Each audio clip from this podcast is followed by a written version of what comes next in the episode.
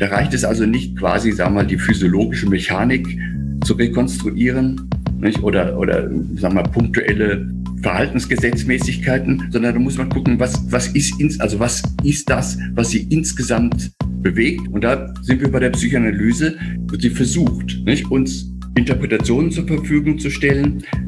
Wie wird aus dem biopsychischen Antriebspotenzial unter Einfluss der Gesellschaft, wie entsteht eine psychische Struktur? Wie wird in dieser psychischen Struktur soziale Realität verarbeitet, umgesetzt in Vorstellungen und umgesetzt in Handlungen und wie wirkt sich das auf die Gesellschaft im Mikrobereich wie auch im Makrobereich aus. Here is the new Berlin. Hier ist das neue Berlin. Hallo und herzlich willkommen zur 68. Folge von Das neue Berlin. Das Ich ist nicht Herr im eigenen Haus. Das ist die große Kränkung, die die Psychoanalyse für den Menschen bereithält.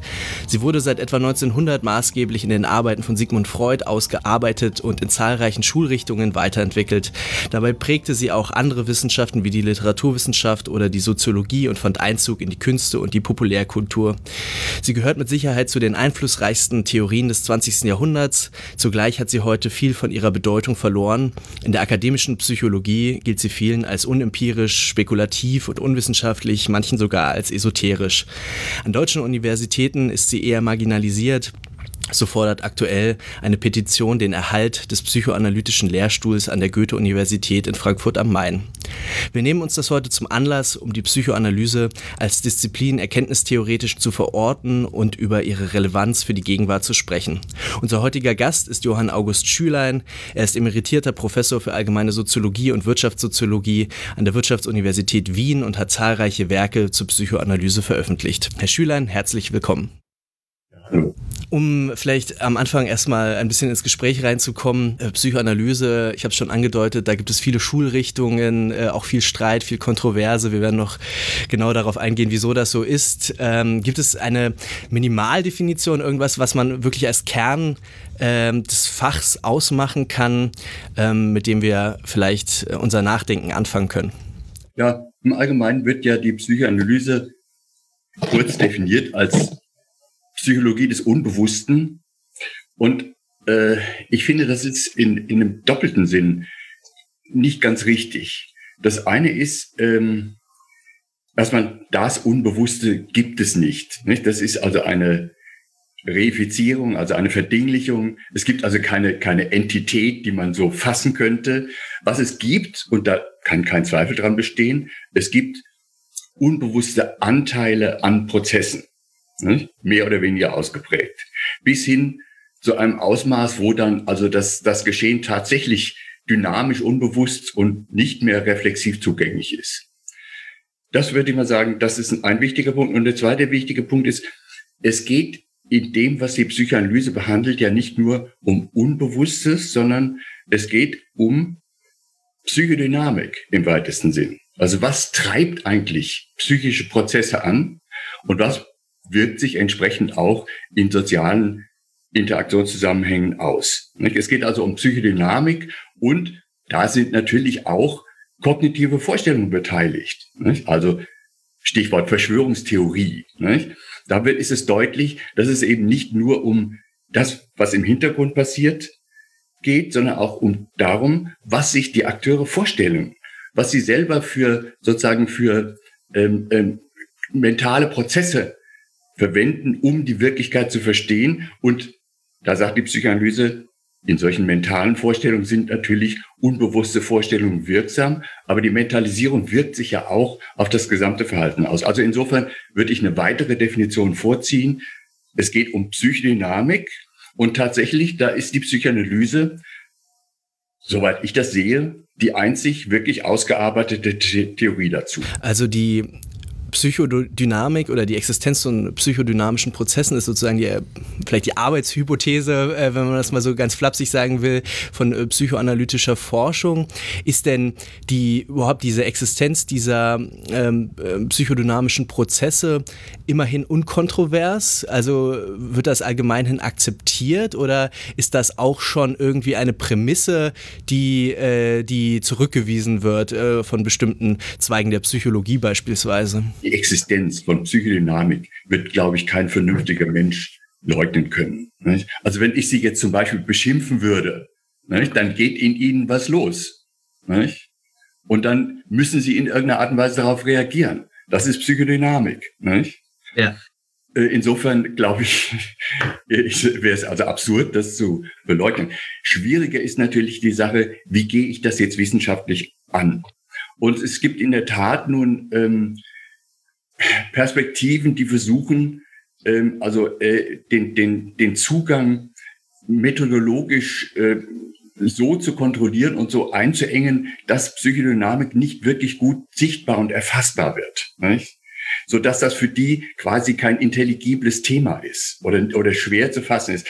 Und ja, daraus resultiert dann eine gewisse äh, Abstinenz, um nicht zu sagen äh, Ignoranz. Das, das gibt es tatsächlich. Auf der anderen Seite, wenn Sie sich das anschauen, ist äh, in Wahrheit arbeiten ja viele Theorien, auch die, die jetzt von in Anführungszeichen Unbewussten nichts wissen wollen, im Grunde genommen mit psychodynamischen Vorstellungen, sie deklarieren das bloß nicht immer. Das wird nicht immer deutlich. Nicht? Äh, insofern würde ich mal sagen, äh, ja, es gibt Bereiche, in denen ähm, das sozusagen das Thema nicht richtig gesehen wird oder wo der Zugang so schwierig ist, dass sie dem nicht folgen können, nicht? aufgrund ihres methodologischen Settings. Ähm, aber äh, das Thema selber ist einfach schlicht Existenz und deswegen macht es auch überhaupt keinen Sinn, äh, da äh, äh, so zu tun, als gäbe es das nicht, sondern da würde man ja einen Großteil des Lebens einfach schlicht ignorieren. Hm. Manche Begründungen, warum die Psychoanalyse unwissenschaftlich ist, die sind einfach schlicht ignorant. Die, das hängt auch damit zusammen, worüber ich mich immer ärgere. Psychoanalyse wird auch heute noch von vielen mit Freud gleichgesetzt. Nicht? Das ist dasselbe, als würde man sagen, Soziologie ist Dürkheim und sonst nichts. Nicht? Seitdem hat sich die Psychoanalyse enorm weiterentwickelt, aber das wird schlicht und ergreifend nicht zur Kenntnis genommen. Das kennt man nicht. Und natürlich, die Freudsche Theorie, das war Pionierarbeit. Nicht? Der hat also, sagen wir mal, der, der hat die, die Tür geöffnet und hat versucht, in einem hochkomplexen Kontext sozusagen erste Markierungen zu setzen. Und die Mittel, die er zur Verfügung hatte, die waren natürlich zeitbedingt, entsprechend auch eingeschränkt. Und eigentlich kann man sagen, fast alles von dem, was Freud gesagt hat, würde man heute so nicht mehr sinnvoll sagen. Nicht? Trotzdem ist es nach wie vor lehrreich und trotzdem ist er eben derjenige, der das Ganze den Stein ins Rollen gebracht hat und äh, den Zugang geöffnet hat. Aber seine Theorien selber sind äh, veraltet, das ist, muss so sein. Nicht? Und deswegen die Psychoanalyse mit Freud gleichzusetzen, das ist völlig absurd. Sie haben sich äh, ich glaube, maßgeblich in Ihrem Buch äh, die Logik der Psychoanalyse, auch noch in anderen Texten natürlich, aber in der Logik der Psychoanalyse besonders erkenntnis- und wissenschaftstheoretisch äh, mit der Psychoanalyse beschäftigt und wirklich sehr ein sehr elaboriertes Argument auch entfaltet, ähm, das wir heute auch gerne mit Ihnen nachvollziehen wollen, soweit das in einem Gespräch möglich ist. Ähm, und dabei machen sie eine ganz äh, interessante Unterscheidung oder eine äh, wichtige Leitunterscheidung erst einmal zwischen äh, verschiedenen ich sage mal, Realitätstypen, obwohl man da natürlich auch schon vorsichtig sein muss. Ähm, zwischen nomologischer Realität und äh, autopoetischer Realität. Ähm, ich glaube, um, um Ihr Argument wirklich zu verstehen, müssen wir da äh, uns genauer mit beschäftigen. Was bezeichnen diese beiden, ähm, sagen wir mal, Pole eher? Äh, äh, was bezeichnen diese Begriffe und wie sind sie genau zu verstehen in einer, in einer Beziehung zu einer irgendwie als unabhängig verstandenen Wirklichkeit? Also das ist natürlich tatsächlich ein, ein kompliziertes Thema. Ja. Vielleicht sollte man vorausschicken, ähm, also wenn Sie die, die Geschichte der, der, der Entwicklung der Erkenntnistheorie sich anschauen, dann ist das ja ein fortschreitender Prozess, der Desillusionierung. Also äh, von der Gewissheit, Wahrheit sicher greifen zu können, schreitet das Ganze ja voran zu immer größerer Skepsis. Nicht? Und spätestens seit Kant ist eigentlich der Traum vorbei. Nicht? Wir, wir wissen, dass es eine direkte Erfassung und damit auch eine direkte Kontrolle von Wahrheit nicht geben kann, im Sinne von völliger Übereinstimmung, sondern dass wir eine äh, Wirklichkeit konstruieren können und versuchen können, so gut wie möglich äh, mit ihr begrifflich oder, oder konzeptuell in Kontakt zu bleiben. Und diese, diese Entwicklung hat auch dazu geführt, logischerweise, dass man gesagt hat, ja, wenn das so ist, dass wir, dass wir Wirklichkeit nicht erfassen können, dann können wir auch nichts an Wirklichkeit voraussetzen. Und das hat zu einer Deontologisierung der Diskussion geführt, in dem Sinne, dass man nichts am Gegenstand unmittelbar voraussetzen kann. Mit dem Effekt, dass sich der Erkenntnistheorie auch immer mehr vom Gegenstand entfernt hat. Also alle gegenstandslogischen Prämissen wurden immer mehr ausgegrenzt und man hat versucht, Begründungen nur noch rein logisch, also immanent im kognitiven System sozusagen zu begründen. So. Und aus meiner Sicht ist das zwar nachvollziehbar und in gewisser Weise auch konsequent, aber es ist problematisch. Es ist problematisch, weil deswegen die Differenzen, die Gegenstandsdifferenzen verloren gegangen sind. Denn es bleibt ja aus meiner Sicht äh, unbestreitbar, dass Erkenntnis sich immer nach dem Gegenstand richten muss. Und wenn nun der Gegenstand strukturelle Differenzen hat, dann hat das natürlich Konsequenzen für die Art der Theorie, die verwendet werden muss.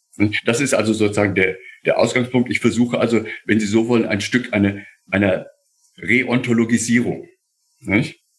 Nun ist es so, das ist ja nicht neu, das ist immer wieder schon versucht worden. Sie erinnert sich an die berühmte geisteswissenschaftliche Hermeneutik. Nicht? Da hat der Dilthey genau diese Unterscheidung auch schon versucht.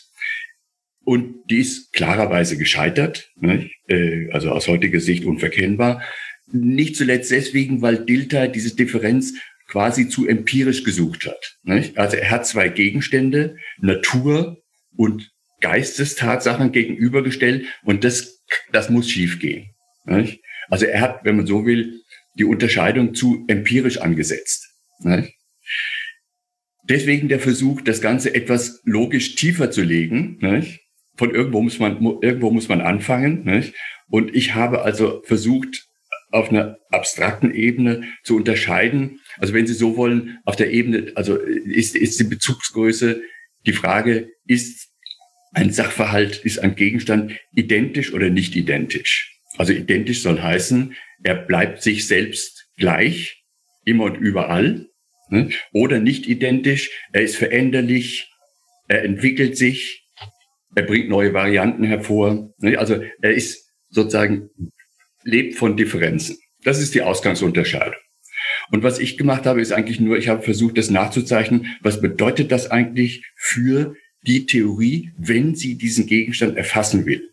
Ne? Ohne da jetzt direkt Bezug zu nehmen auf empirische Theorien, sondern erstmal nur abgeleitet, was heißt das?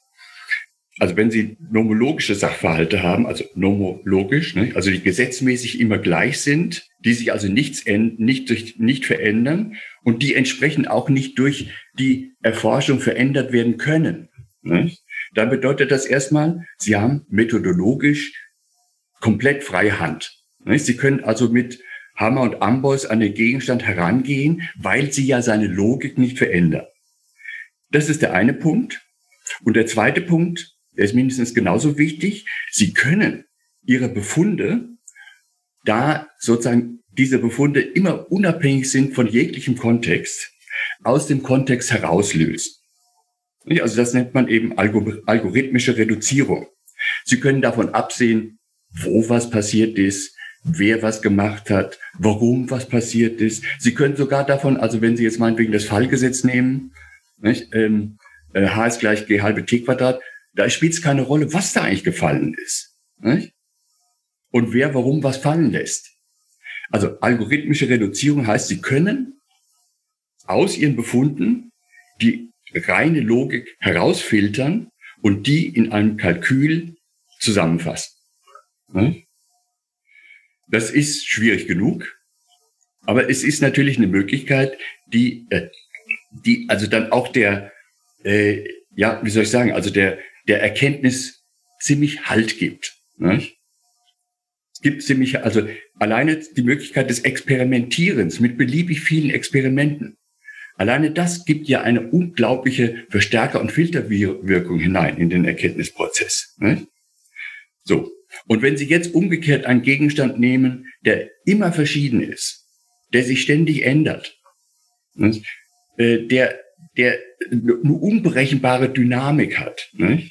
dann ist sofort klar, dass Sie erstens methodologisch nicht diese Freiheit haben, weil nämlich Forschung ja eine Intervention in diesen Gegenstand ist. Es gibt also eine nicht reduzierbare Interaktion zwischen Forschung und Gegenstand. Das ist alles nicht neu. Also das ist ja alles schon vielfach diskutiert worden. Und Sie sehen sofort, die Möglichkeit der algorithmischen Reduzierung ist begrenzt. Man kann natürlich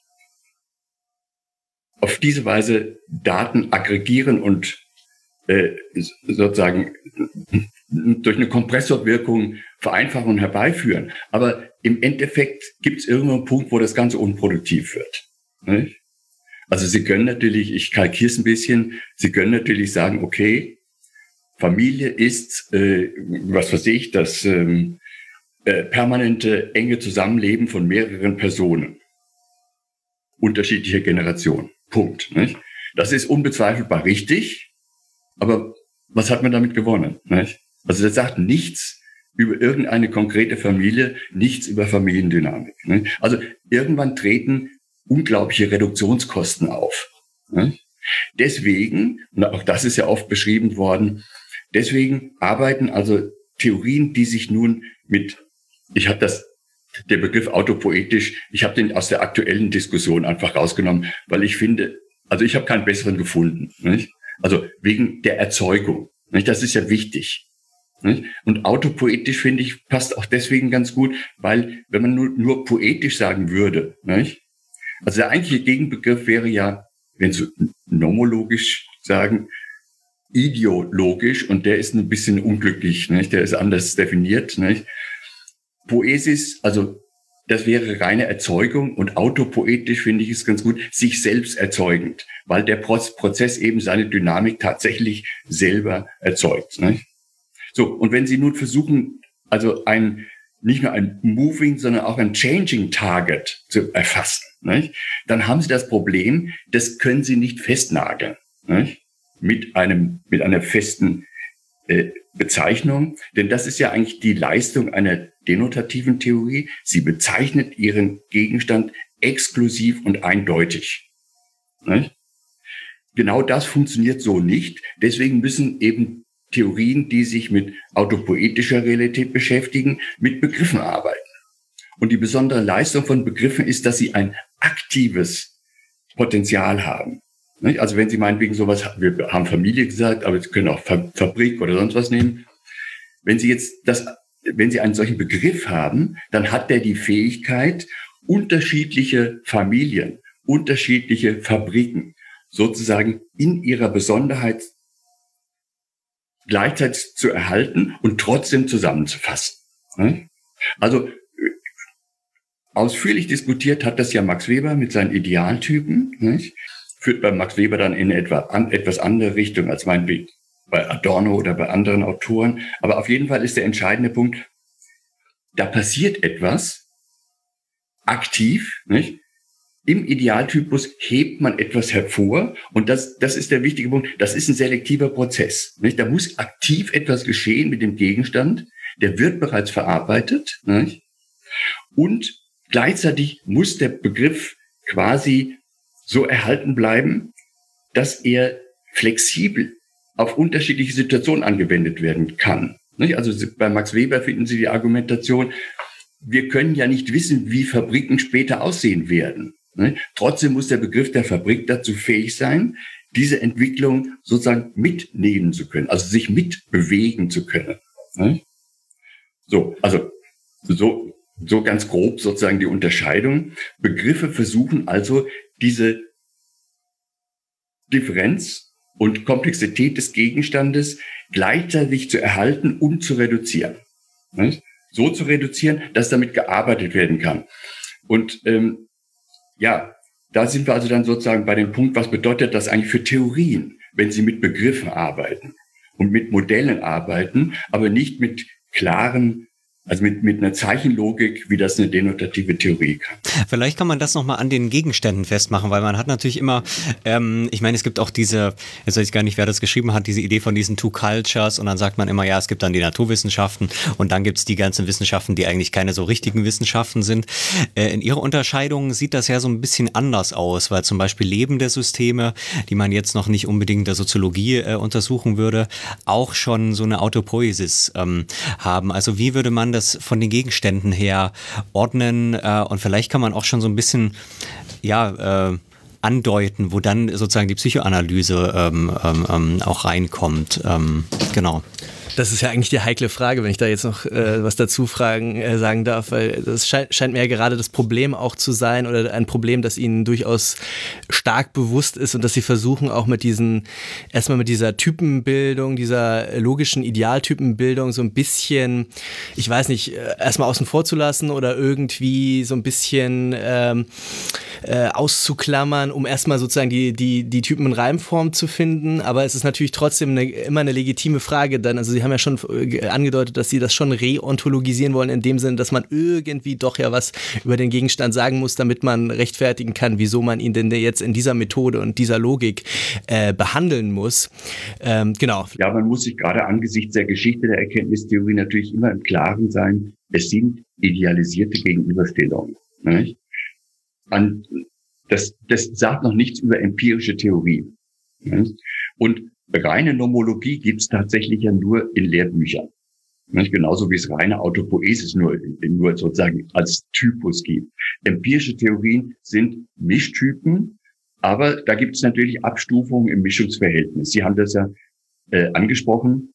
Ähm, und da kann man nur sagen, ja, es gibt natürlich, äh, also tatsächlich Physik und Chemie, das ist reine Nomologie, weil das nun äh, zumindest beim heutigen Stand der Erkenntnis Dinge sind, auf die wir keinerlei Einfluss haben und die immer und überall wirksam sind. Ne? Punkt. Das ist also gegeben. Ne? Aber äh, schon schon äh, schon die Interferenz von rein nomologischen Prozessen führt ja dazu, dass ähm, sozusagen nicht vorausberechenbare Entwicklungen zustande kommen können. Ne? Also in, nehmen Sie meinetwegen eine Wettervorhersage. Warum scheitert die? Äh, letztlich, sie scheitert daran, weil sie die, weil die, sie die Vielfalt der Einflüsse und deren Zusammenspiel nicht vollständig kontrollieren kann. Nicht? Das können also immer unerwartete Sachen passieren. Und das heißt also, es gibt auch keine, ähm, ja, also keine geschl äh, geschlossenen Algorithmen mehr, sondern das sind offene Kalküle. Und in die kommt uns schon ein Stück, ja, also die Amerikaner sagen uh, Rules of Thumb, nicht? also Daumenregeln, nach denen man das interpretiert hinein. Nicht? Also deswegen kann man sagen, na okay, also vermutlich wird es in 14 Tagen äh, noch, wird noch die Sonne scheinen. Gut, also wir, wir, ich nehme an, wir werden uns einig, äh, wenn wir die Prognose wagen, in sechs Monaten wird's kalt. Nicht? Also das ist natürlich trivial. Das geht immer, wenn man diese Zyklen kennt. Aber die, das im Einzelnen konkret vorherzusagen, geht schon nicht mehr. Noch schwieriger wird's dann, wenn Sie jetzt äh, biologische Systeme nehmen und die Evolution betrachten. Nicht? Da passiert nichts, was in irgendeiner Art und Weise geheimnisvoll wäre. Wir kennen die Logik der Evolution und trotzdem können wir nicht vorhersagen, wie sich die Dinge entwickeln werden. Nicht? Also habe neulich mal gelesen, der, der Südpol wandert zum Äquator. Nicht? Äh, 100 Millionen Jahre dauert es noch, also hat Zeit. Ne? Aber äh, was erwartbar ist, wenn er in den 100 Millionen Jahren sozusagen äh, zum Äquator gewandert ist, dann ist aus der aus dem Eisplaneten ein tropischer Planet geworden. Nicht? So viel können wir vorhersagen und wir können auch vorhersagen, welche ökologischen Planstellen in einem äh, Dschungel sozusagen vorhanden sind. Nicht? Aber wir können nicht vorhersagen, was für welche, also welches Personal das dann besetzen wird. Nicht? Also Sie sehen, da kommt schon etwas hinein, was nun nicht mehr nomologisch erschließbar ist. Das ist eben schon ein Stück weit eine, wenn Sie so wollen, eine strukturelle Autopoesis, die jetzt aber noch nichts zu tun hat mit dem, was unser Thema ist. Und mit unser Thema meine ich jetzt als Soziologe ähm, die Entwicklung von Gesellschaften. Da kommt jetzt noch was entscheidend Neues dazu, nämlich eben Akteure, die äh, intentional auf den Prozess Einfluss nehmen können, die also sich selbst steuern können und die dadurch sozusagen eine doppelte Wirklichkeit hervorbringen, eben eine soziale Realität, die sich löst von den Intentionen der einzelnen Akteure und ein struktureller Effekt des Zusammenwirkens von Akteuren ist, ne?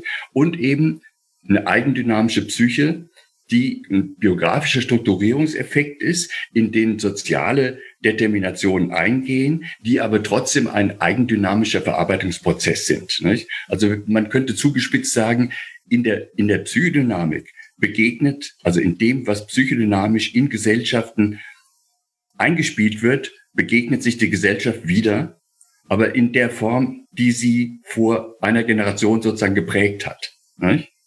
Also insofern ist das, das ist nur dialektisch zu fassen. Nicht? Dialektisch zu fassen. Und auf Ihre Frage zurückzukommen, warum Psychoanalyse? Soziologie abstrahiert aus guten methodischen Gründen zunächst mal von der Psyche der Akteure.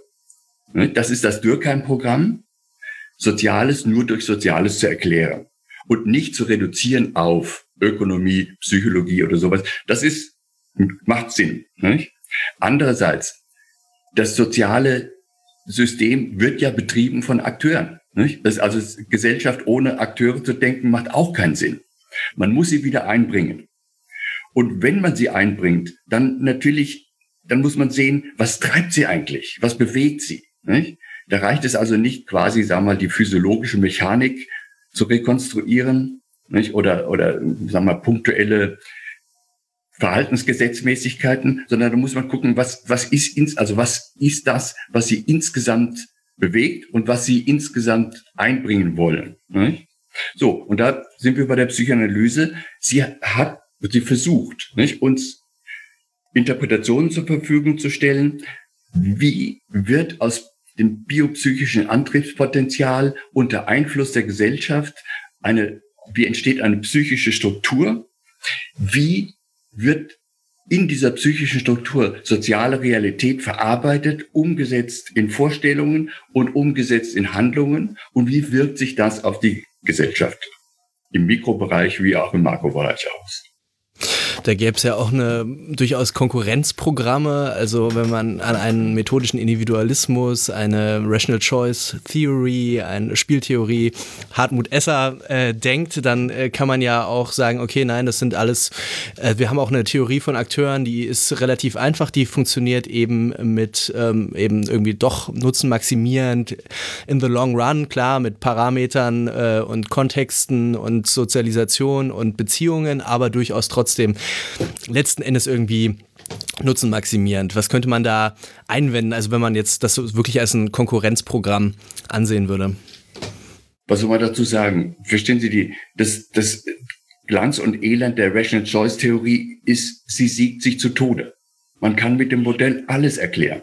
Im Endeffekt, nicht? Und das sind zum Teil echte begriffliche Höchstleistungen, die da stattfinden, wenn erklärt wird, wie noch das verrückteste Verhalten rational ist. Nicht? Aber wirklich verstehen tut man es dadurch nicht, nicht. Also im Grunde genommen ist es also ein, aus meiner Sicht ein, ein unnötiger soziologischer Reduktionismus. Nicht? Ich, ich sehe den Gewinn nicht.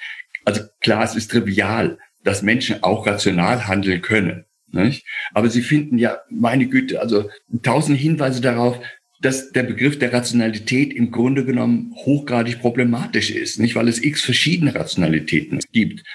Ähm, und nun, nun alles auf ein Modell zurückzubiegen, nicht? wie Rationalität funktioniert, das scheint mir keinen großen Gewinn zu bieten. Nicht? Also ich, ich kann das nicht sehen, wo jetzt man, also wir hatten vorhin gesagt, Verschwörungstheorien, gut, kann man sagen, das ist für die Leute rational, welche zu haben. Okay, ja. Aber was habe ich dann, was habe ich davon? Nicht? Das, das ist als pragmatische Grundannahme in vielen Zusammenhängen sinnvoll. Nicht? Aber man muss sich immer darüber im Klaren sein, es ist eine reduktionistische Konzeption der komplexen Prozesse und man muss eben immer imstande sein, da wo es nötig und sinnvoll ist, das Ding wieder aufzulösen.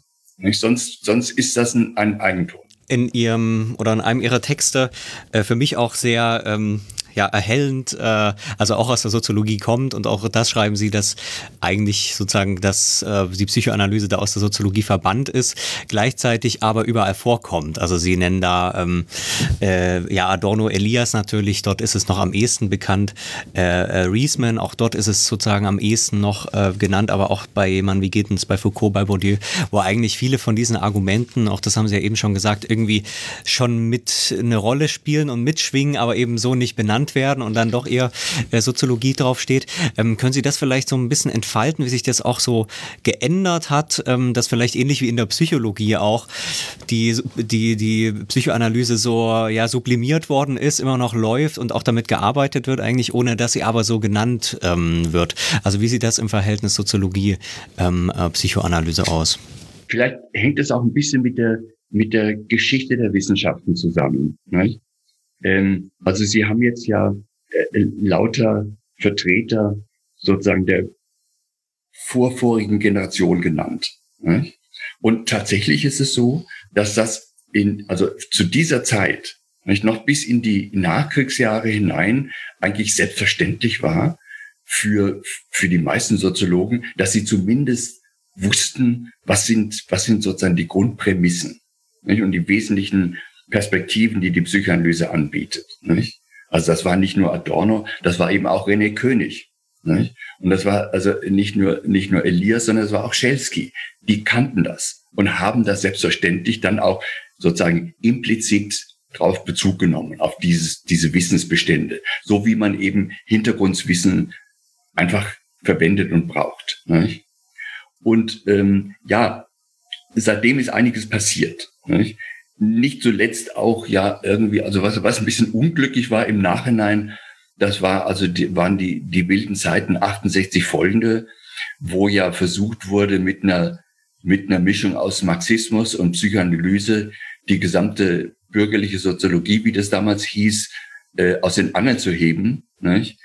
Äh, A, konnte das nicht funktionieren und B, hat das die Soziologie der Psychoanalyse ziemlich übel genommen, muss man sagen. Nicht? Also seitdem war, war nicht nur Marx verpönt, sondern eben auch Freud, Freud verpönt. Nicht?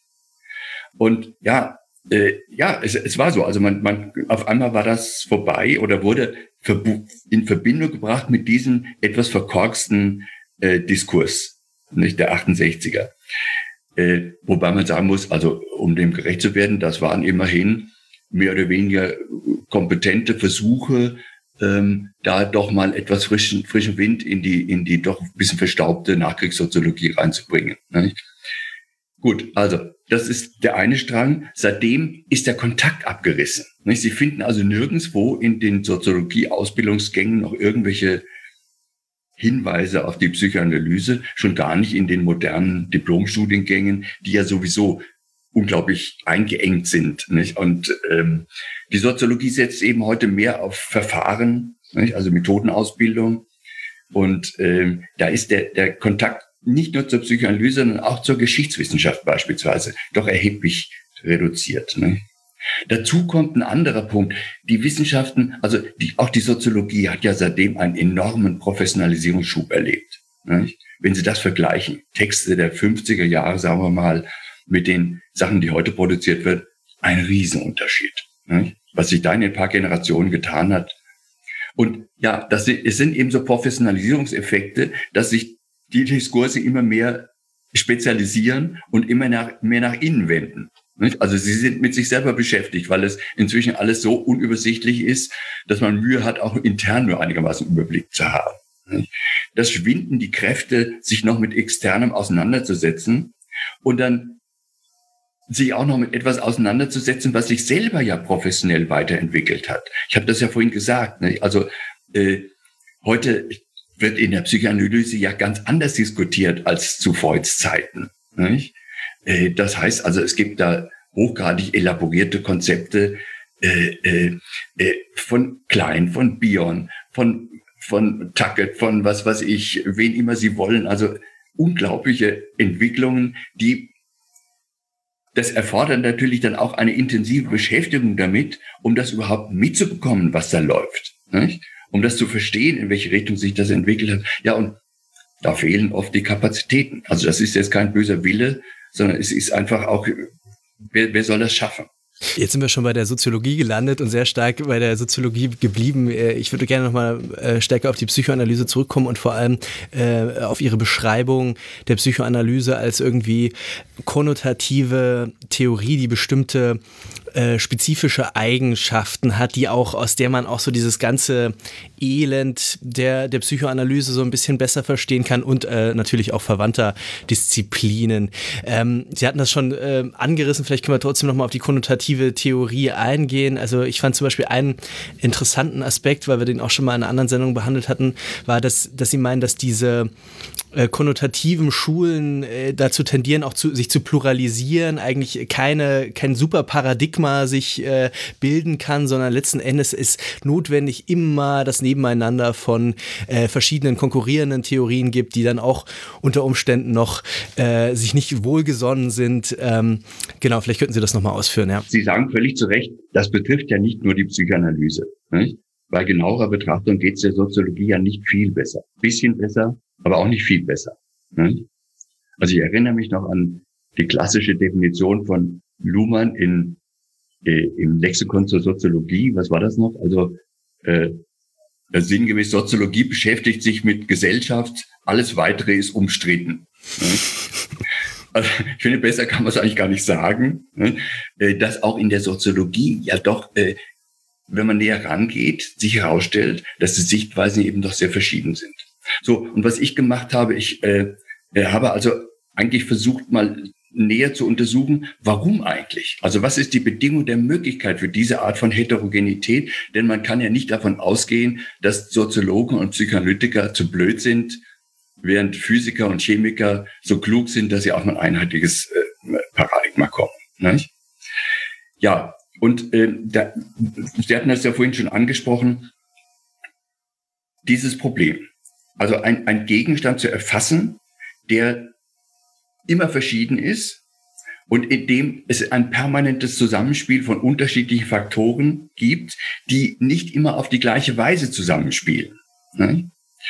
Äh, das bringt sozusagen Theorie an den Rand ihrer Möglichkeiten. Ne? Prinzipiell sind ja die Verarbeitungskapazitäten von Theorien begrenzt. Also Theorie, die Leistung von Theorie kann ja nicht darin liegen, Wirklichkeit einfach zu verdoppeln, ne? sondern sie muss, sie muss das ja ordnen. Sie muss das, also wir, wir reduzieren eben. Ne? Da haben jetzt die denotative Theorien eben diese Möglichkeit der algorithmischen Reduzierung, ne?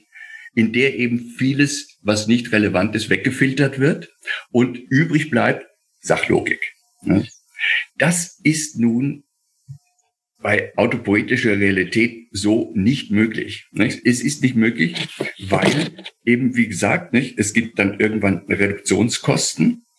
Es gibt aber vor allen Dingen auch ein strukturelles Problem, was davon noch unabhängig ist, nämlich, ähm, dass also die sozusagen die ständige Bewegung und Veränderung eines Gegenstandes äh, dazu führt, dass, dass es sozusagen mit einer Perspektive allein nicht handhabbar ist, alle diese Bewegungen gleich zu erfassen. Also ich komme nochmal zurück auf das triviale Beispiel Familie. Wenn Sie jetzt, meinetwegen, Sie können zum Beispiel Folgendes machen, Sie können eine ökonomische Theorie der Familie entwickeln. Also sprich, wie sind da die Finanzflüsse, wer verteilt wie, was und so weiter. Das hat seinen Sinn. Und, aber je mehr Sie jetzt diese Perspektive verbessern, desto weniger ist die gleiche Perspektive imstande, die Psychodynamik von Familien zu erfassen. Also mit anderen Worten, die Leistung eines Zugangs führt gleichzeitig dazu, dass andere Zugänge, die auch nötig sind, nicht mitgepflegt werden können. So. Und das führt also dazu, dass ein, also das, der, also kurz, die Gegenstandskomplexität und die Gegenstandslogik führen dazu, dass ein und derselbe Sachverhalt nicht nur unter unterschiedlichen Perspektiven gesehen werden kann, das wäre ja noch zufällig, nicht? sondern gesehen werden muss. weil einzelne Paradigmen aufgrund ihrer Reduktion nicht imstande sind, alles gleich zu optimieren. Das ist also sozusagen der, das, das harte Dilemma, mit dem in dem Bereich äh, Theorie immer zu tun hat. So, und daraus resultiert nun, dass es legitimerweise und sinnvollerweise unterschiedliche Zugänge geben muss. Also denken Sie es mal umgekehrt. Also eine, eine Situation, in der eine Sichtweise vorherrscht, ist für eine Wissenschaft hochproblematisch.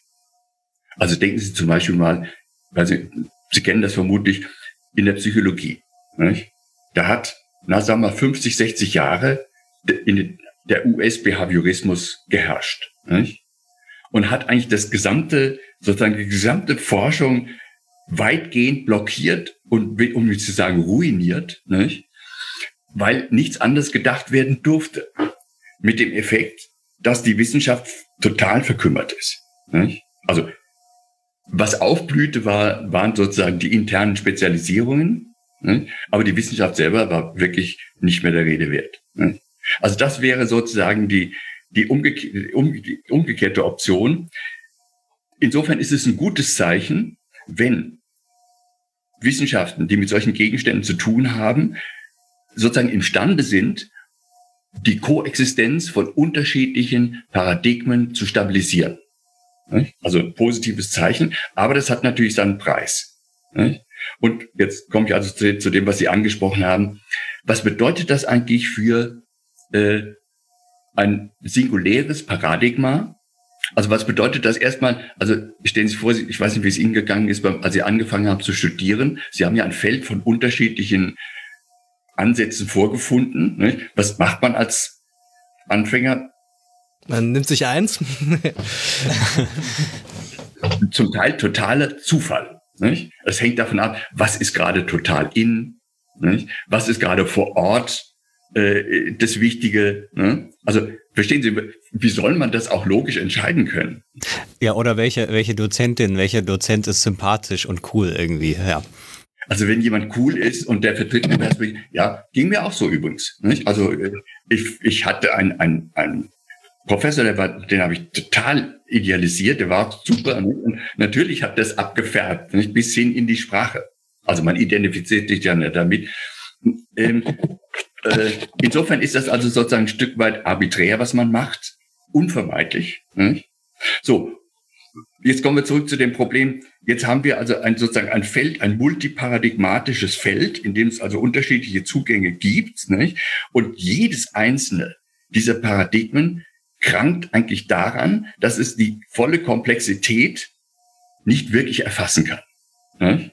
Weil ja, hatten wir gerade, die die Leistung gerade durch Reduktion erzielt wird. Ne? So, also Sie haben jetzt also ein, ein Paradigma, was versucht, natürlich versucht, also eine Theorie kann ja nicht sagen, ja, ich erfasse jetzt nur hier ein paar Bruchstücke davon nicht? und es gibt andere Möglichkeiten. So kann keine Theorie leben. Nicht? Also Theorie ist immer verbunden mit dem Anspruch, mit dem Universalitätsanspruch. Wir erklären die Welt komplett. So, und das hat natürlich jetzt den Effekt, das geht nicht anders, nicht? Also, äh, also man sagt da so schön, dass die einzelnen Paradigmen ihre Leistung kontrafaktisch überschätzen. Ne? Also man tut so, als wüsste man alles. Aber mit auch, das hat natürlich den Effekt, dass man sich nun abdichten muss gegen die Leistungen, die von anderen erbracht werden. Das würde ja die, die sozusagen das fragile innere, die fragile innere Stabilität gefährden. Führt also dazu, dass die, dass die Theorien, ich sage mal salopp, sich nach außen abschotten und äh, abdichten damit auch gegen die Möglichkeiten, die andere Theorien haben. So, also man hat also so bildlich gesprochen sozusagen eine Landschaft, in der es äh, lauter Hügel mit lauter Burgen drauf gibt, nicht? Und die äh, äh, beschießen sich gegenseitig gelegentlich, nicht? Aber sie haben Schwierigkeiten, auf einen gemeinsamen Nenner zu kommen. Es ist nicht ausgeschlossen, aber es ist doch, es ist ein extremer Aufwand. Nicht? Man muss die Relativität des eigenen Denkens akzeptieren. Nicht? Man muss imstande sein, sich auf eine andere Sichtweise einzulassen und der was abzugewinnen. Das ist gar nicht so leicht. Wir haben neulich mal mit äh, Stefan Hirschauer gesprochen, der sich ja sehr stark mit diesem äh, Problem äh, in Bezug auf die Soziologie beschäftigt hat und der meinte halt, man müsste, es bleibt nichts anderes, als den Streit irgendwie zu institutionalisieren und äh, dafür zu kämpfen, dass es irgendwie gemeinsame Tagungen gibt, gemeinsame Zeitschriften, in denen wirklich auch die Schulen sich gegenseitig streiten müssen und ähm, mehr, mehr Lösungen gibt's für das Problem einfach nicht. Das war seine Diagnose für die Soziologie. Das würde, da würden Sie sich wahrscheinlich anschließen. Ja, es hat ja schon x Anläufe gegeben. Ne? Also ich, ich kann mich erinnern, also allein meine Biografie hat es also x verschiedene Versuche gegeben, doch nun endlich mal zu verständigen und ein gemeinsames Paradigma zu finden. Alle ausgegangen wie das Hornberger Schießen. Nicht? Also man kommt nicht zusammen. Und ja, ja, auch da würde ich sagen, es ist kein böser Wille. Es, es ist eben schwierig. Nicht? Es funktioniert nicht so leicht. Und ja, ich würde vielleicht noch ergänzen zu dem, äh, was Sie gerade zitiert haben. Es gibt natürlich die Möglichkeit, an konkreten Themen zusammenzuarbeiten. Also wenn da ein Vertrauensverhältnis entsteht und man sozusagen im engen, Kreis sich austauschen kann, wo quasi nicht ex officio das eigene Paradigma äh, vor Gericht steht, nicht? dann da, da ist eher was möglich. Nicht? Und da, das habe ich also doch schon öfters erlebt, dass man dann sich zusammenraufen kann tatsächlich. Nicht? Also insofern ist es nicht aussichtslos. Aber ja, ich glaube auch, ähm, es, äh, konsensuell wird das in dem Sinne nicht werden. Was ich äh, bei Ihnen auch sehr interessant fand, dass Sie diese epistemologische, wissenschaftstheoretische Perspektive auch mit einer eher institutionstheoretischen oder professionstheoretischen Perspektive verbunden haben, ähm, dass eben auch, äh, ich glaube, Sie unterscheiden da zwischen primären und sekundären Risiken. Die sekundären Risiken sind dann auch das, was all, aus all diesen Problemen dann für, äh, für ein Fach folgt, wenn es versucht, sich irgendwie äh, als Institution zu verfestigen, ähm, über den sozusagen über den Pionierstatus hinauszugehen und wirklich ähm, ja irgendwie sich zu organisieren einfach.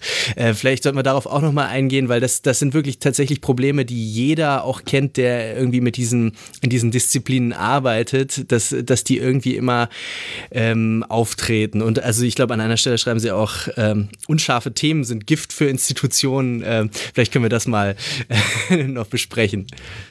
Ja, ich fand eigentlich auch, das ist, das ist ein, äh, das ist ein sinnvoller zusätzlicher Blick. Nicht? Also diese Unterscheidung soll einfach nur sagen, also primäre Risiken, das äh, bedeutet einfach, dass es natürlich immer möglich ist, sozusagen unpassende und falsche Modelle zu entwickeln und die, dass die Begriffe unpassend sind.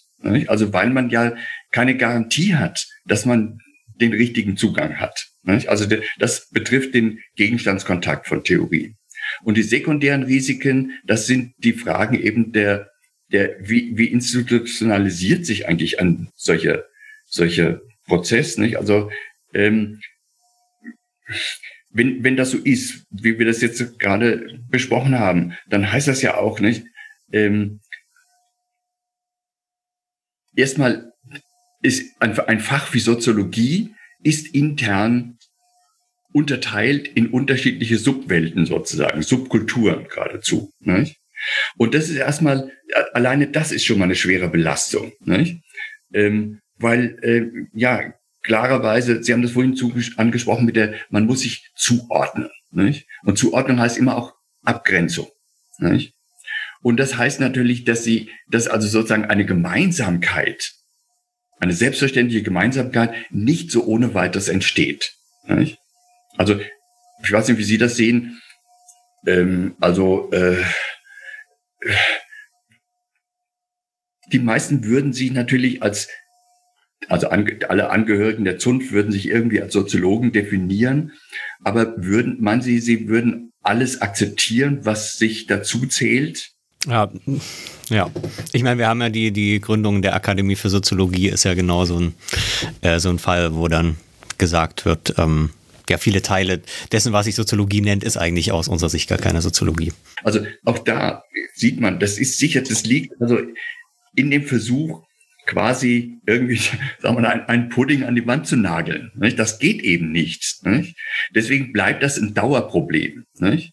Deswegen haben ja auch solche Fächer wie Soziologie, auch die Psychoanalyse, dieses Problem, sie sind eine Dauerbaustelle, sie können theoretisch nichts abschließen nicht? und sie leiden quasi unter Dauerreflexion. Also sie, sie müssen ständig sich vergewissern, stimmen die Grundlagen noch, ohne dass sie das wollen, attackieren sie sich ständig gegenseitig. Und das bedeutet, dass also ständig ein Reflexionsprozess mitlaufen muss, der, der ist mühsam. Nicht? Und der ist schwierig und der ist auch belastend. Ähm, ja, und da gibt's also dann diese, diese Dauerbaustelle, diese permanente Zwang zur Reflexion, das ist eine Überforderung mit dem Effekt, dass dann auch dagegen quasi sekundär äh, Schutzmechanismen eingezogen werden. Dass man also in bestimmten Bereichen einfach das dann ausblendet und sagt, also hier, da will ich jetzt nicht drüber reden. Oder dass man einfach bestimmte Sachen, dass man die ausschließt, auch wenn das von der Sache her nicht gerechtfertigt ist.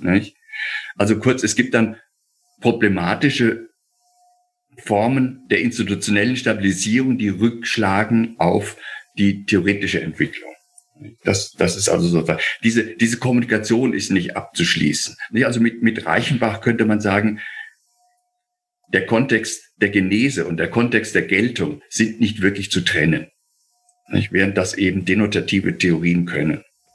Sie äh, schreiben an einer Stelle auch, dass ähm, auch irgendwie typisch für konnotative Theorien vielleicht äh, die Trennung zwischen Experten und Laien unklar ist. Ähm, das kann man sich ganz leicht vergegenwärtigen, wenn äh, irgendein Physiker jetzt äh, irgendetwas, äh, einen neuen Beitrag in der Astrophysik äh, liefert. Da wird kaum jemand mit ihm streiten wollen. Äh, wenn es aber um Familie geht, um, ähm, um po äh, Politik in irgendeinem Sinne, um Geschichte, ähm, um eben auch sogar jetzt in der Psychoanalyse eben die personale Identität sogar, da wird es dann sehr schnell heikel und irgendwie ist der Status der Experten da immer etwas prekär, immer irgendwie, das sind keine wirklichen, also nicht so vollendete Wissenschaftler wie die, wie die Physiker dann, so, so, so, so erschien es mir dann. Ähm, äh, das, wie, wie, wie ergibt sich diese Konstellation? Sie beschreiben das völlig zu Recht, nicht? Das, also, das ist, ist, ist auch ein, es ist dann wirklich ein Statusproblem, nicht? Man ist sozusagen Experte und trotzdem hört keiner auf einen sozusagen. Nicht? Also jetzt salopp und überspitzt. Ne? Und da geht es der Soziologie ja auch nicht besser als äh, der Psychoanalyse. Ähm, das ist eben wieder ein dieser klassische sozusagen Überschneidungseffekt. Nicht? Ähm, also Freud hat das mal ganz simpel in den Satz gebracht, ein jeder hat eine Psychologie und glaubt deswegen, dass er ein Psychologe sei. Nicht? Und genauso ist das eben, ein jeder lebt sozial und denkt, dass er ein Soziologe sei. Also Anders gesagt, zum Alltagsbewusstsein gehören schlicht und ergreifend Alltagskonzepte von sozialer Realität und Alltagskonzepte von psychischer Realität. Und die sind, würde man jetzt psychodynamisch sagen können, hoch besetzt. Das gehört zur eigenen Identität dazu, diese Vorstellung. Und wenn da jetzt jemand von außen kommt und da irgendwas äh, irgendwie reinpusht mit irgendwelchen mit irgendwie, das wird ja dann immer gleich als Kritik erlebt. Nicht? Wird ja als, äh, als Kritik denotiert, wenn jemand ähm, andere, also sozusagen da wissenschaftliche äh, Erkenntnisse dagegen setzt. Nicht? Und ja, in gewisser Weise ist es das ja auch. Nicht? Also das ist ja der, der, der, der richtige und vernünftige Kern dieser Definition von Soziologie und Psychoanalyse als kritische Wissenschaften. Sie sind gegenüber der Naivität des Alltagsbewusstseins unvermeidlich kritisch. Und das ist, das kennen Sie aus, aus allen Alltagssituationen, der Kritiker ist nicht unbedingt immer beliebt. Oder ist keine Autorität, sondern wird als Feind betrachtet. Also äh, von daher ist es, ist es tatsächlich so, dass diese Überschneidung dazu führt, dass eine wissenschaftliche Expertise nicht einfach per se gilt, sondern ungeniert bestritten wird und das eben auch dann mit Altersmitteln, also sprich zum Teil auch völlig inkompetent. Ne? Wird also abgeleugnet, wird äh, äh, also wird also mit, mit Mitteln kritisiert, die einfach völlig unpassend sind. Ne? Also das ist, würde ich mal sagen, für die für die Vertreter der Zunft dann schon nicht nur deprimierend, sondern auch kränkend, ne? wenn das einfach nicht nicht akzeptiert wird. wo man sich sozusagen ja doch intensiv drum bemüht hat. Es scheint so, dass die Psychoanalyse da aber nochmal irgendwie ein Sonderfall ist, nochmal prekärer ist als jetzt irgendwie die Geschichtswissenschaft, die Politikwissenschaft, die Soziologie, weil sie eben irgendwie, weil ihr Gegenstand noch vielleicht erstmal noch intimer ist, das ist erstmal offensichtlich, aber auch, ich glaube, eine der Lehren der äh, Psychoanalyse ist, dass das Unbewusste nicht, nicht gern selbst ans Tageslicht möchte. Also es ist, es ist ein, ein widerständiger Gegenstand nochmal sui generis, nochmal anders als, äh, als Dinge, die jetzt nur irgendwie die Deutung der sozialen Wirklichkeit betreffen. Ja, auch das kennt man ja aus dem Alltag. Ne? Also ich meine, das kennt jeder. Wenn man was gesagt bekommt, was stimmt, und was einem nicht gefällt, was einem wehtut. Nicht? Dass man da dazu tendiert, das zu verleugnen, abzustreiten. Nicht? Also das ist sozusagen der, der bewusste Teil des Widerstandes, den Sie angesprochen haben. Und ja, also die Psychoanalyse hat sich ja sehr intensiv damit beschäftigt und hat, wie ich finde, sehr einleuchtend gezeigt, dass also sag mal der, die, die, der psychische Prozess über sehr komplexe Mechanismen der also Stichwort Abwehren, also der Verleugnung von, von Dingen, die als belastend erlebt werden, äh, entwickelt hat und entwickelt und auch verwendet. Nicht? Also äh, diese und und das das sind eben Dinge, die sind, ähm, die werden immer aktiviert, wenn heikle Themen angesprochen werden. Nicht? Ähm, ich weiß nicht, also da können Sie auch beliebige Themen nehmen Sie finden das überall, wenn irgendwo was angesprochen wird, was einer Teilpopulation nicht gefällt, dann braust sofort äh, der Widerstand auf. Nicht? Ähm, äh, und das macht die Sache natürlich extrem schwierig. Und jetzt kommt tatsächlich bei der Psychoanalyse dazu, also in Soziologie kann ja vieles dann auch eben mit Zahlen belegen. Nicht? Also sie kann zum Beispiel belegen, dass es also einen Zusammenhang gibt zwischen äh, Unterprivilegierung und, und äh, äh, Bildungsstatus beispielsweise, nicht? also ökonomische Depravierung und Bildung und so weiter und so fort. Äh, also äh, und auch das, also meinetwegen, ähm, also Effekte des Neoliberalismus, das lässt sich zum Teil ja alles dokumentieren. Nicht, nicht alles, nicht alles, aber vieles. Nicht? Das ist jetzt für die Psychoanalyse nicht ganz so leicht. Nicht? Ähm, es, es ist zwar auch da so, dass wir, also ich meine, also was habe ich jetzt gestern gelesen?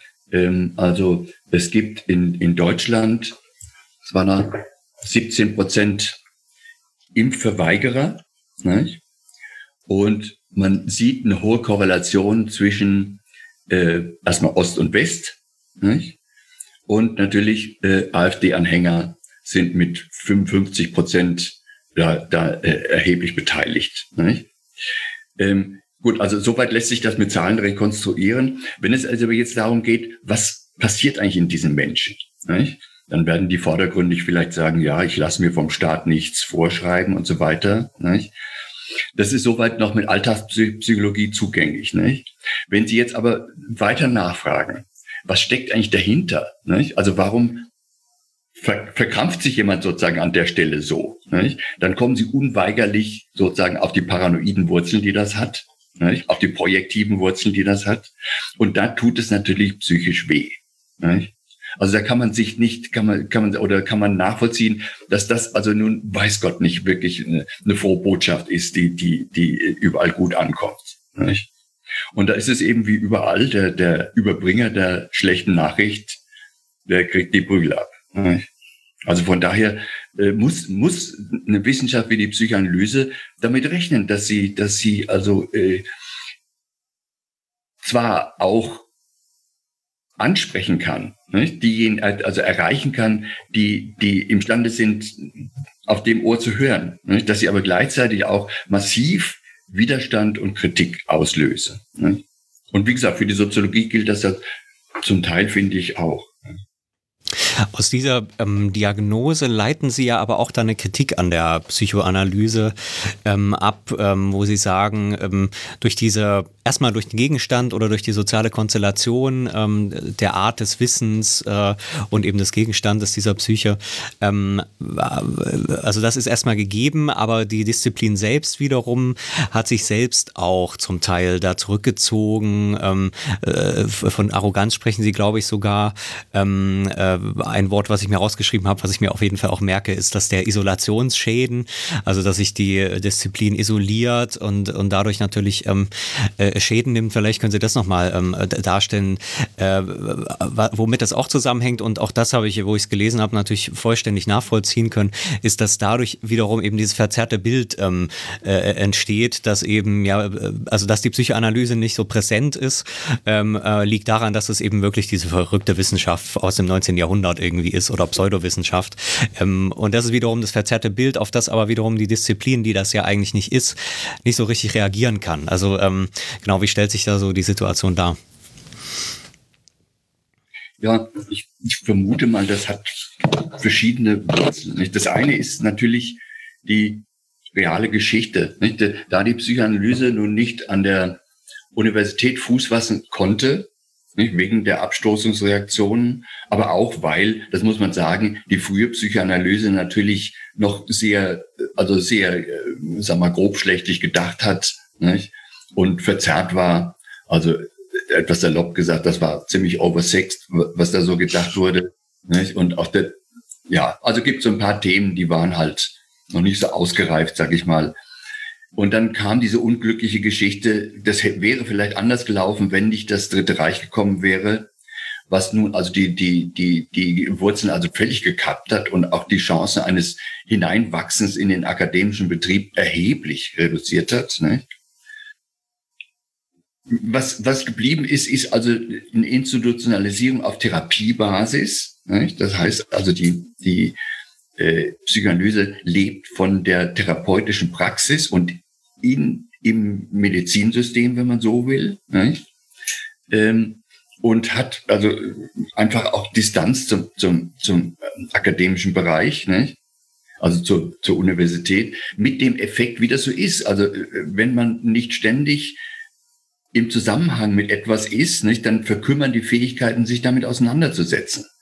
Nicht? Also man hat sich dann zurückgezogen in diesem Bereich, in dem man gut leben und überleben konnte, hat aber jetzt nicht die Fähigkeiten gepflegt, nach außen zu zeigen, was man kann und was man hat. Also das hat dann tatsächlich so eine gewissen, gewisse Tendenz zur äh, eben zur esoterischen Einschränkung gegeben. Nicht? Das also der, das ist der eine Punkt. Und das macht es dann natürlich auch schwierig, von außen zu erkennen, was da eigentlich alles drinsteckt. Nicht? Wenn so eine Wissenschaft sich also sozusagen die Mauern hochzieht. Ähm, der zweite Punkt ist, dass das ist aber nur eine Sache, das gibt's also überall. Nicht? Also die je mehr äh, die die einzelnen Theorieschulen und Paradigmen sich entwickeln, desto desto mehr geraten sie auch in den Sog durch Binnendifferenzierung noch Fortschritte zu erreichen. Das heißt, es, die Diskussionen werden intern immer subtiler und noch subtiler, bis kein Außenstehender mehr das versteht. Nicht? Wissen Sie, was ich damit meine? Mhm. Ja, also gibt es in der Soziologie ja auch. Nicht? Also sozusagen der harte Kern der Schulen verständigt sich untereinander gerade noch, aber für die für diejenigen, die jetzt die die ganze den Rahmen nicht kennen, für die ist das schon nicht mehr nachvollziehbar. Nicht? Also um den Ausdruck mal zu verwenden, die Anschlussfähigkeit leidet darunter. Nicht? Das gibt's natürlich auch. Und manche psychoanalytische Diskussion ist eben sozusagen so nach innen gekehrt und so spezialisiert, dass sie unmittelbar für, für Außenstehende gar nicht mehr verständlich ist. Und was die Psychoanalyse bisher nicht geleistet hat, ist, das sozusagen rückzuübersetzen in eine verständliche Form für akademisch Interessierte oder eben für äh, auch für eine breitere Öffentlichkeit. Ne? Da fehlt es und da hat sie auch keine, da hat sie jetzt sozusagen keine hm, keine Kompetenzen. Also da, das, da fehlt es sozusagen an Einrichtungen, die das systematisch betreiben und als Ziel haben. Stattdessen, also verstehen Sie sich falsch. Das ist jetzt kein Spezifikum der Psychoanalyse. Das gibt es auch. Aber da hört man dann immer wieder mal, ja, also ist das noch Psychoanalyse? Also wenn Sie das übersetzen, heißt das natürlich klar, da gibt es eine scharfe Grenze und was gemacht werden darf und was nicht gemacht werden darf.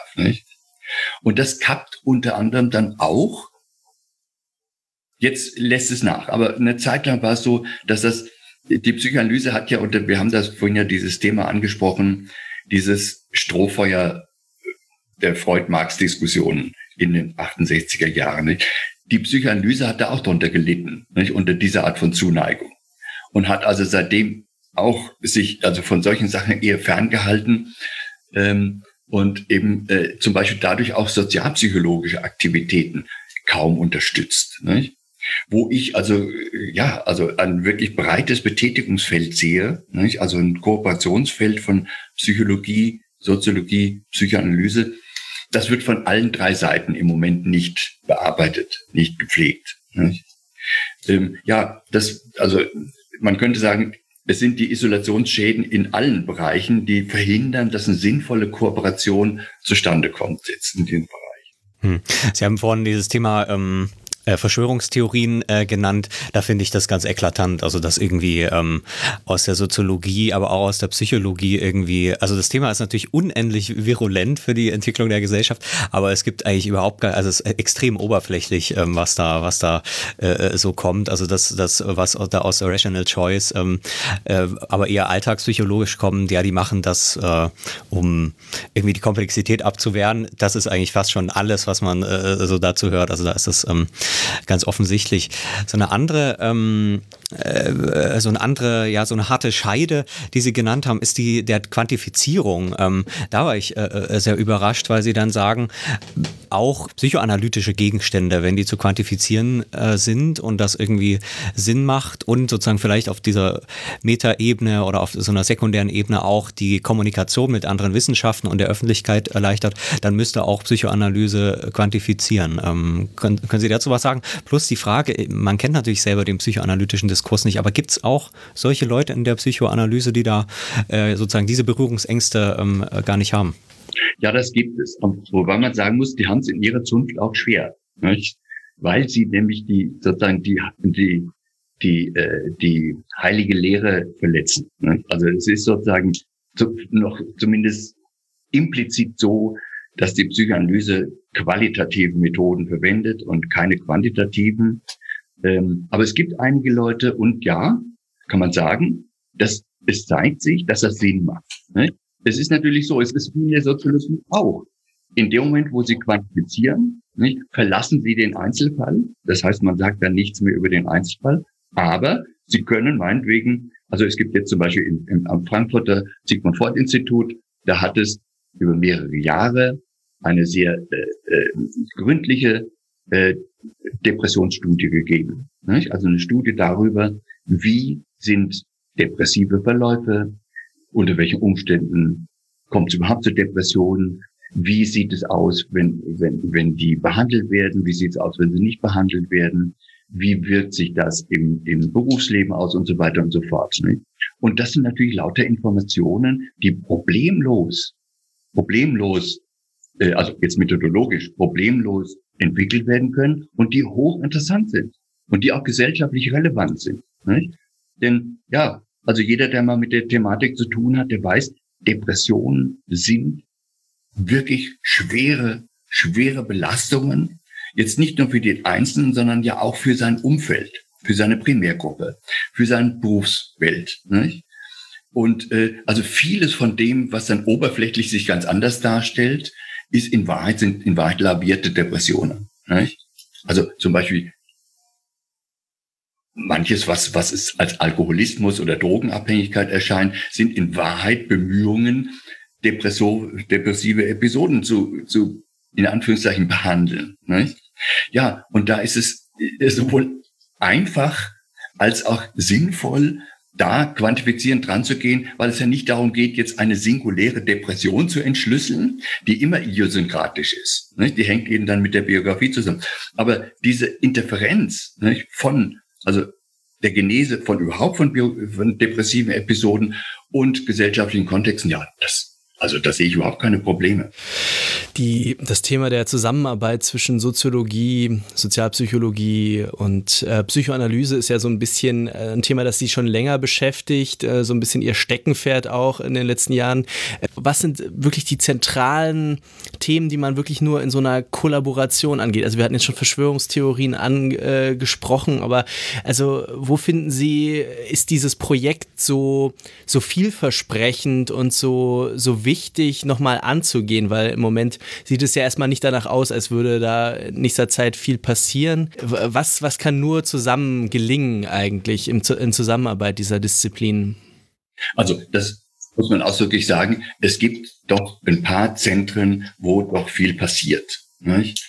Also ich, ich weiß zum Beispiel, dass ähm, ich glaube, Hartmut Rosa mit der Leiterin vom Freud-Institut, mit Vera King zusammen ein großes Projekt über ähm, Umgang mit Zeit und mit, mit Digitalisierung äh, bearbeiten. Das ist sehr, und es gibt eine ganze Reihe von Sachen dieser Art. Nicht? Also äh, das, nicht, dass der Eindruck entsteht, da gäbe es nichts oder äh, das ist nicht der Fall. Es, es gibt einiges, aber die Wahrnehmung in den beiden Zünften, die lässt zu wünschen übrig. Sagen wir es mal so. Ne? Und wenn Sie fragen, ja, meine Güte, also ich kann jetzt als Soziologe eigentlich sagen, es gibt kaum ein Thema, mit dem ich mich beschäftigt habe, wo ich nicht es interessant fand, da auch mal zu schauen, was gibt's da für psychodynamische Anteile da dran.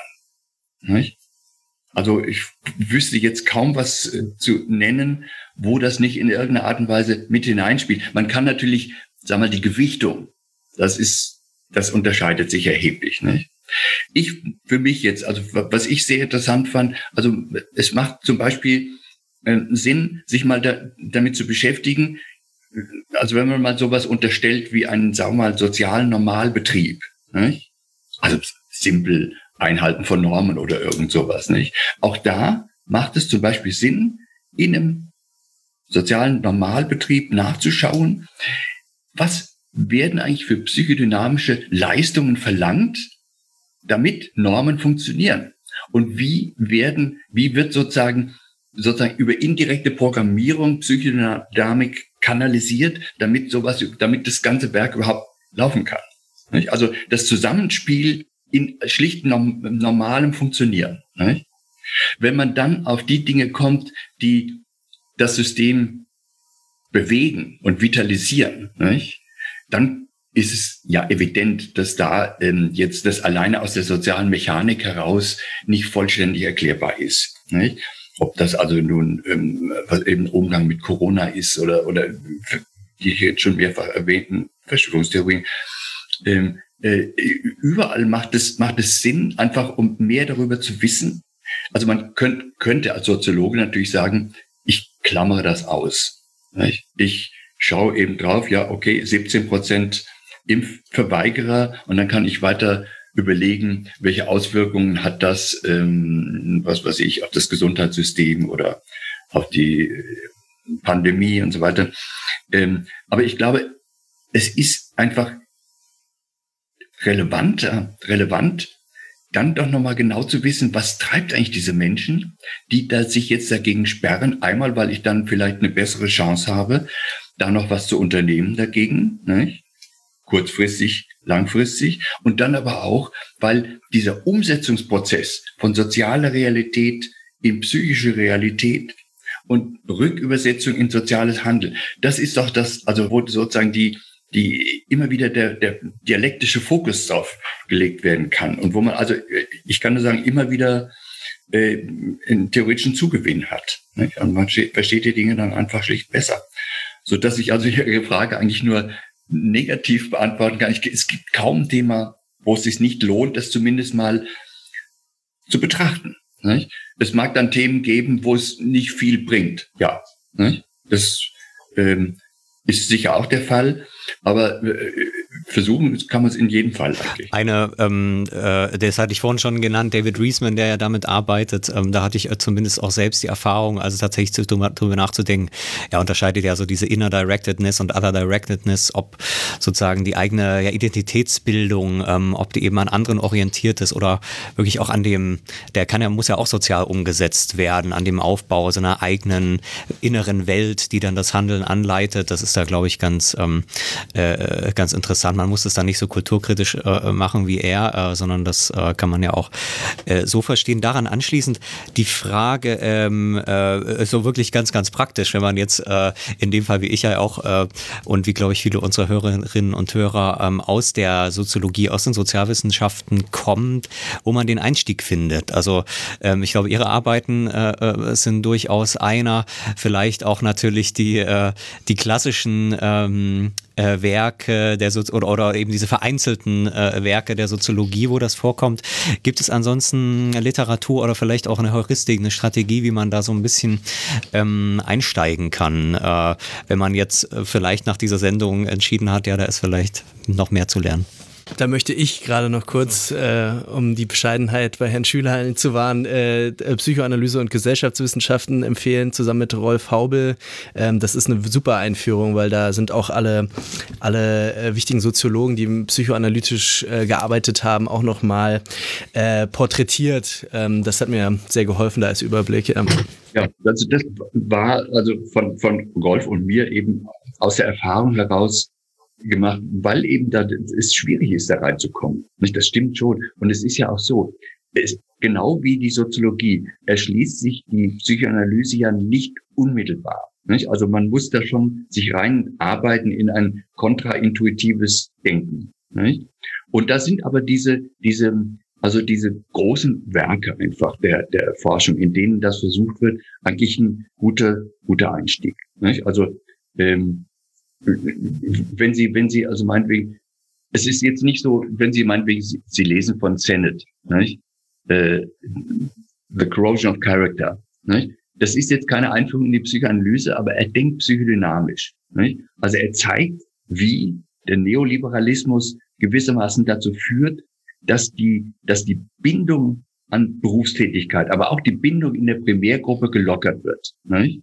Und sozusagen die Akteure dazu gebracht werden, also sich in so in, in, an bestimmten Punkten quasi zu verflüssigen, um dem ständigen Wandel noch gerecht werden zu können. Nicht? Also mit anderen Worten, da finden, finden Sie einen Zugang zu der Art des Denkens. Nicht? Oder nehmen Sie Mitscherlich, die vaterlose Gesellschaft. Das ist vielleicht auch, nicht? das ist aus heutiger Sicht, kann man sagen, teilweise komplett veraltet, nicht? weil, also er beschreibt den Zustand, die Endjahre des Wiederaufbaus. Nicht?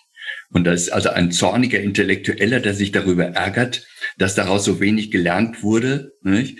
Und also und wettert über den Konsumismus, nicht? Ähm, aber auf der einen Seite erklärt er immer wieder, wie er zu diesen Diagnosen kommt. Nicht? Und aus dem Abstand heraus kann man auch sehen, was war daran wirklich gelungen und was muss man heute ganz anders denken. Nicht? Also insofern würde ich fast sagen, wenn es einen interessiert, äh, einfach mal in, so, in, so, in solche gelungenen Fallbeispiele. Sie haben Riesmann erwähnt, das ist auch ein spannendes Buch. Nicht? Also äh, das sind knackige Unterscheidungen, wo man sieht, die, auch die, die, die Produktivität des Zusammendenkens von unterschiedlichen Perspektiven. Und wenn man dann das genauer wissen will, da gibt's also dann eben Fachliteratur, wo man das genauer erläutert bekommt. Und da muss man dann, ja, dann findet man natürlich dann diese Differenzierungen dann, wenn, wenn man das, wenn man es möchte, findet man dann auch genauere Beschreibungen, was heißt eigentlich, was ist eigentlich eine kleinianische Perspektive? Was ist eigentlich, was hat Bion eigentlich geleistet oder andere Akteure?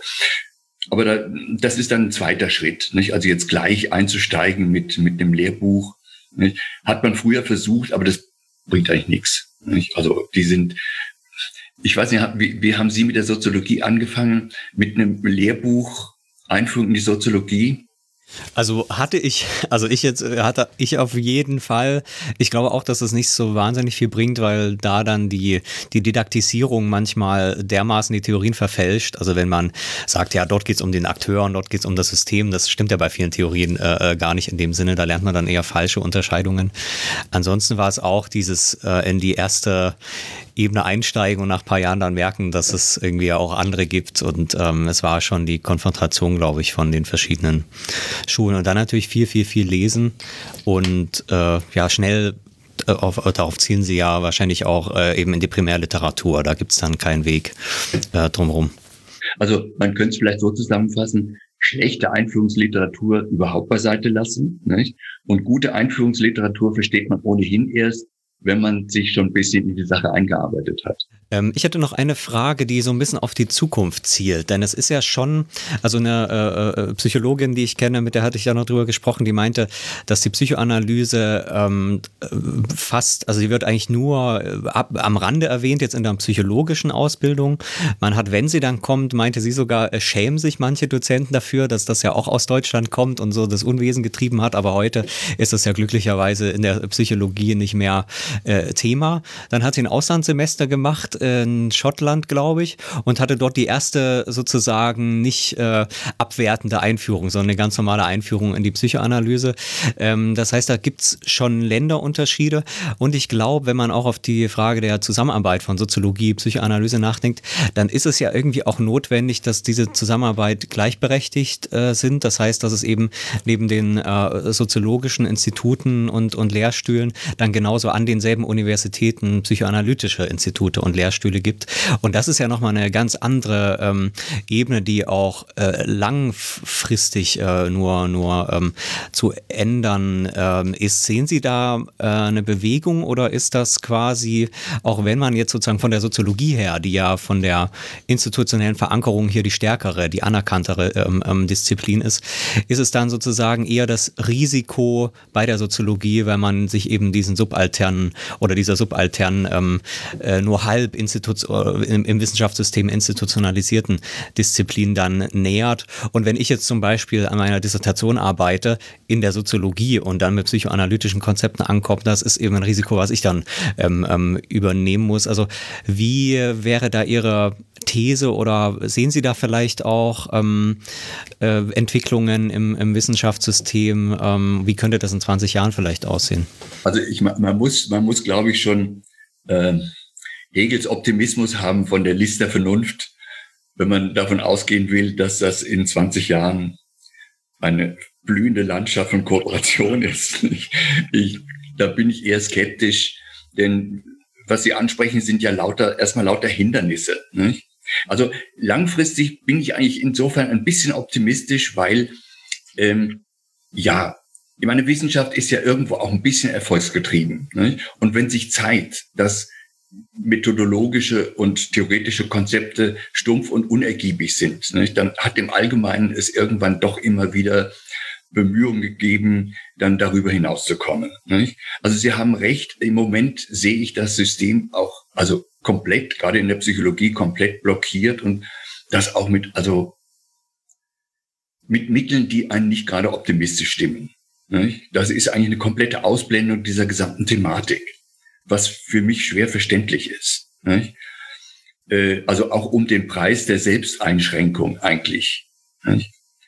Äh, und ich, aber man, man weiß es nicht. Eine, eine nächste Generation kann das durch, also wenn Sie jetzt mal an Kuhns Theorie der wissenschaftlichen Revolution denken, das alte Paradigma kommt an seine Grenzen. Eine neue Generation sucht neue Wege. Da kann das durchaus sein, dass das wieder belebt wird. Aber, und da würde ich Ihnen zustimmen, das muss natürlich institutionelle Grundlagen haben. Also da muss dann müssen die Ressourcen vorhanden sein, sonst geht das natürlich nicht. Und das stimmt mich auch traurig zumindest, nicht, dass es also in Deutschland, gerade in Deutschland, keine oder nur diesen einen einzigen Lehrstuhl für Psychoanalyse noch gibt und den wollen sie jetzt auch noch abschaffen. Nicht? Das ist äh, schon, also ja, Punkt, sage ich lieber nicht. Ne? Äh, äh, auf jeden Fall ist es keine weitsichtige Wissenschaftspolitik, nicht, wenn das tatsächlich geschieht. Ähm, Sie, Sie haben noch einen weiteren Punkt angesprochen, der natürlich, den, den muss, das muss man sich auch klar machen. Also wir haben ja vorhin über diese institutionellen Problemlagen gesprochen. Nicht? Dazu gehört ja auch, also wenn, wenn man sich überlegt, was heißt eigentlich Kooperation? Nicht? Kooperation heißt, Sie haben das schon angesprochen, man muss sich auf Augenhöhe begegnen. Nicht? Und das bedeutet ja auch, ähm, dass man, ja, wie soll ich das sagen, also das im Hintergrund quasi immer mitlaufende Problem der Konkurrenz im Griff haben muss. Nicht? Denn irgendwo ist es natürlich so, wenn unterschiedliche Wissenschaften sich auf dasselbe Thema beziehen, dann geht es latent so wie der Betrieb eben ist heute, latent immer darum, wer hat hier den Vorrang. Nicht? Also wer ist wichtiger. Nicht? Und unter dem Vorzeichen kann Kooperation nicht wirklich gedeihen. Also man muss es wirklich, also sozusagen die Demut lernen, die Einschränkung der eigenen Sichtweise zu akzeptieren. Nicht? Äh, und die Bereitschaft haben, sich auf was anderes wirklich, wirklich einzulassen. Dann geht das voran. Aber das ist momentan nicht leicht und schon gar nicht leicht unter dem Produktionsdruck, der momentan herrscht. Ich meine, inzwischen gibt es das in der Soziologie auch. Ich erinnere mich mit Schrecken, also die letzten Kommissionen, in denen ich saß, da wurden ja nur noch Publikationen gezählt und nur noch äh, Summen zusammengerechnet von Forschungsgeldern und keine einzige Zeile mehr gelesen von den Leuten. Das ist ein also intellektuell äh, gedeihliches Klima im Grunde genommen. Das zwingt ja zur permanenten Produktion von, wie soll ich das sagen, also Dutzendware, sage ich mal bösartig, nicht? und gibt kaum den inneren Raum, sich auf solche Sachen überhaupt einzulassen. Nicht? Also insofern, Sie hören es, es ist ambivalent. Nicht? Ich denke, es ist nicht chancenlos, eben weil die Leistungen der Kooperation einfach evident sind. Nicht? Also wenn Sie zurückgucken, viele große Leistungen in der Soziologie sind eben unter diesen Vorzeichen zustande gekommen. Dann sagen wir vielen Dank, Herr Schülein, für das sehr interessante Gespräch. Ja, gerne. Dankeschön. Äh, auch euch vielen Dank fürs Zuhören, liebe Zuhörer. Äh, wie immer, die Bitte, empfehlt uns doch gerne weiter, bewertet uns wohlwollend in euren Podcatchern oder schreibt uns, wenn ihr Lob oder Kritik habt. Und wir hören uns beim nächsten Mal wieder. Macht's gut. Tschüss.